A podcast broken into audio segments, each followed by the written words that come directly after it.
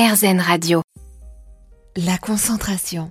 Votre enfant a du mal à rester concentré, même lorsqu'il joue un puzzle, par exemple, ou qu'il vous fait un beau dessin pas de panique. Pour nous aider et nous conseiller, avec nous Mélodie Lopez, maman de cinq enfants, professeure des écoles en petite, moyenne et grande section et créatrice de Happy Kid, une association au sein de laquelle elle anime notamment des ateliers de soutien à la parentalité. Elle est autrice du précieux livre 50 clés pour aider un enfant qui a du mal à se concentrer paru aux éditions Erol. Bonjour Mélodie. Bonjour Eva. En lisant votre ouvrage, j'ai appris que la concentration, ce n'est pas inné. Cela s'apprend.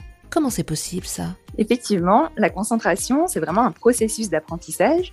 On peut observer euh, chez un bébé des compétences quand même d'attention, de concentration, qui sont assez éphémères, c'est-à-dire que rapidement, il va être amené à changer d'activité. Et petit à petit, plus on grandit et plus ses capacités attentionnelles vont se développer et on sera capable de vraiment orienter nos pensées vers un objectif qu'on s'est fixé.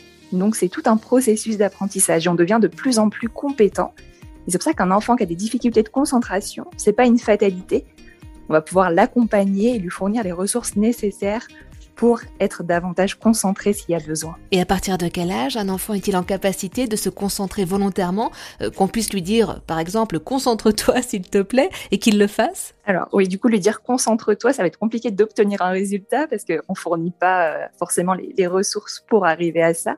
Par contre, à partir du moment où l'enfant a l'âge scolaire, donc à partir de 3 ans, il a des capacités attentionnelles qui sont davantage développées. Mais sachant que voilà, on a un cerveau qui est plastique et qu'il arrive à maturité aux alentours de 25 ans. Donc on voit que des fois on a des attentes chez les tout petits euh, qui sont un peu ambitieuses en fait par rapport justement euh, à nos capacités cérébrales quand on est petit. Merci beaucoup Mélodie Lopez d'avoir répondu à nos questions.